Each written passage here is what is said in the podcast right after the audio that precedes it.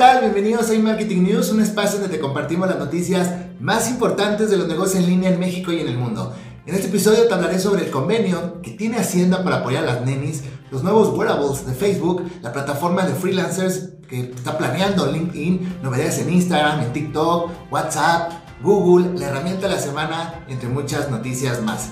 ¿Te interesa? Entonces quédate conmigo. Mi nombre es Francisco Cázares y esto es Digital Academy.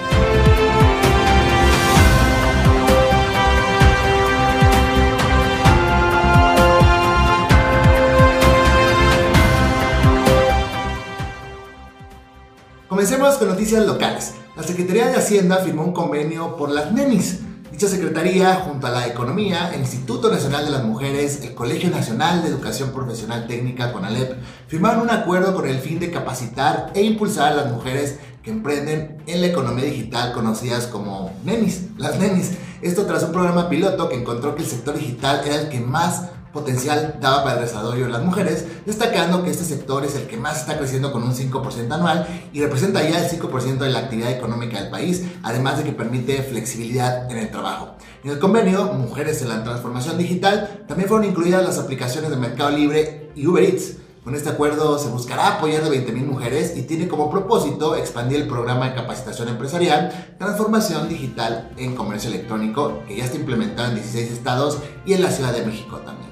Los cursos, con duración aproximada de 60 horas, consistirán en acercar a las empresarias a incursionar el comercio electrónico de manera profesional y formal, así como desarrollar habilidades digitales y financieras para un uso eficiente y de innovación en sus negocios. La noticia la dio a conocer Arturo Herrera, secretario de Hacienda, a través de sus distintas plataformas y en redes sociales. Y precisamente sobre redes sociales, hablemos sobre Facebook que está estudiando añadir reconocimiento facial a sus gafas inteligentes. En episodios anteriores te hablé de estas nuevas gafas y ahora Andrew Bostworth, eh, vicepresidente de Facebook para realidad aumentada y realidad virtual, ha afirmado que en la actualidad se está debatiendo sobre la conveniencia de añadir funciones de reconocimiento facial a las gafas inteligentes que Facebook presentará este mismo año. Esto porque puede representar varios impedimentos legales comenzando en Estados Unidos. Pero dejando a un lado las complicaciones legales y de privacidad que esto puede tener, la verdad es que la función puede resultar muy interesante ya que Facebook tiene uno de los mayores archivos mundiales de fotografías. Entonces, se puede usar para identificar a una persona, por ejemplo, cuando no te acuerdas de su nombre, conocer datos relevantes que tenga publicados en su perfil de Facebook, entre muchas funciones avanzadas que, se pueden implementar. Las gafas inteligentes de Facebook tienen prevista su llegada al mercado en algún momento de este 2021 y toman como base unas gafas eh, Ray-Ban tras su acuerdo con la empresa matriz Luxótica. Continuando con noticias de wearables de Facebook, la red social también está preparando su propio smartwatch Información sobre los planes del smartwatch de Facebook vienen del portal de Information. Según su reporte, el dispositivo estará basado en tecnología Android, pero sin asegurar que correrá con, con Wear OS, porque entre los planes de Facebook también está desarrollar su propio sistema operativo.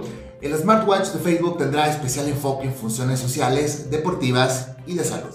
Además, tendría una probable integración con WhatsApp, los dispositivos de realidad aumentada virtual de Oculus y las pantallas inteligentes Portal.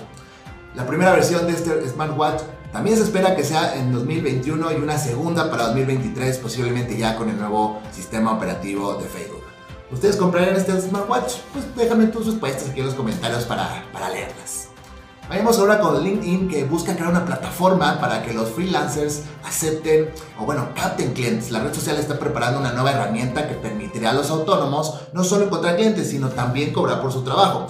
Esta funcionalidad pretende enfrentarse a otras plataformas conocidas como Upwork o Fiverr y a través de un nuevo servicio llamado LinkedIn Marketplace que ayudará a sus más de 740 millones de miembros a conectarse con freelancers para contratarlos en línea en diferentes proyectos. Además, ofrecerá un monedero digital para permitir a los autónomos cobrar directamente a través de la red social. Al parecer, esta plataforma podría tener un aspecto similar al de Fiverr, pero eh, que permite a los clientes buscar servicios y, y comparar tarifas. También se espera que los empresarios puedan publicar sus propios anuncios para atraer a freelancers de forma similar que ya lo hace Upwork.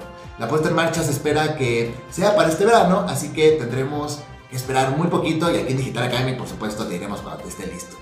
Eh, se pone en subasta el primer tweet de Twitter. Jack Dorsey, cofundador y CEO de Twitter, ha puesto a la venta su primer mensaje en esta plataforma que se publicó en marzo de 2016 en un nuevo servicio de subastas de tweets llamado eh, Valuables. Y si te parece absurdo, quizá no te parezca tanto cuando sepas que ya hay una puja de 2.5 millones de dólares por comprar este mensaje.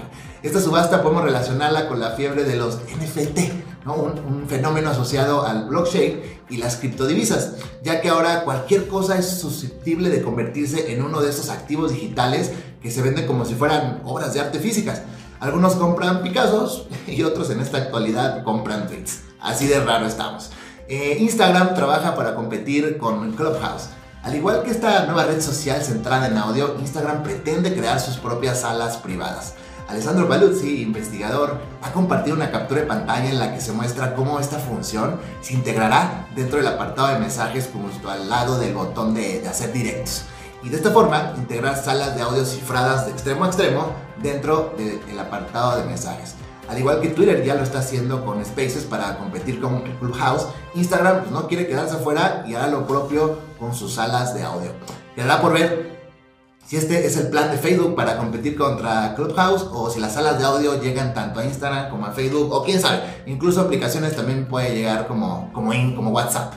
Cambiemos a otra red social ya que TikTok estrena nueva función de preguntas y respuestas.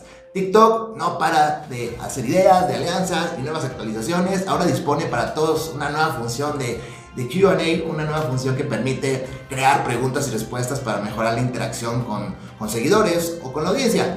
Algo diferente eh, a esta misma función que ofrecen otras redes sociales es que se puede usar tanto en los directos de TikTok como en las publicaciones tradicionales.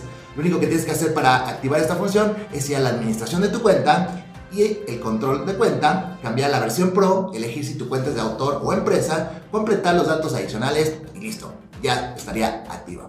Vamos ahora con WhatsApp ya que permite realizar llamadas desde la versión de escritorio. A 12 años de su lanzamiento, sigue a 12 años, WhatsApp cuenta, eh, está continuando con añadiendo nuevas características a su plataforma. Una de las actualizaciones pues, que más estaban esperando los usuarios eran las de videollamadas y llamadas, pero a través de la computadora. Y finalmente, hace unos días la compañía anunció que su versión de escritorio por fin soportará este tipo de llamadas. Pero ojo, ojo, esto únicamente a través de la aplicación para escritorio, no de la versión web. Bien, vemos con Google, ya que está trabajando en una app de YouTube para Chromecast. Actualmente el Chromecast, este dispositivo con el que se puede enviar contenido de tus dispositivos móviles al televisor, no tiene una interfaz para las apps, solo carga los videos que enviamos desde el móvil. Por lo tanto, no hay forma eh, directa de cargar YouTube en nuestros televisores. televisores. La noticia es que Google está trabajando en una nueva interfaz dedicada muy parecida a la de Android TV, que al parecer también incluirá opciones para cambiar la resolución, acceder a los subtítulos e incluso la opción de iniciar sesión. De hecho, algunos usuarios recibieron de forma breve esta actualización para después desaparecer en los dispositivos de Chromecast Ultra. Terminemos el episodio del día de hoy con la herramienta recomendada de la semana, que en esta ocasión es Temis, una herramienta con la que podrás administrar tus tareas o asuntos profesionales y empresariales para garantizar que los cumplas a tiempo, sin complicaciones, de manera simple, eficiente e intuitiva.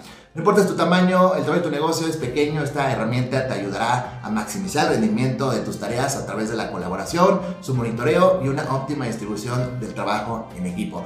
Si te interesa conocerla, te dejo el enlace, como es costumbre, aquí abajito. Y bien, esto fue el día de hoy. Muchas gracias por ver este video. No olvides darle like si te gustó y sobre todo suscribirte a Digital Academy que estoy seguro se convertirá en tu canal de marketing digital favorito. Y por favor no olvides que hoy, hoy es un excelente día para comenzar a vender en internet. Nos vemos en el próximo episodio. chao, chao.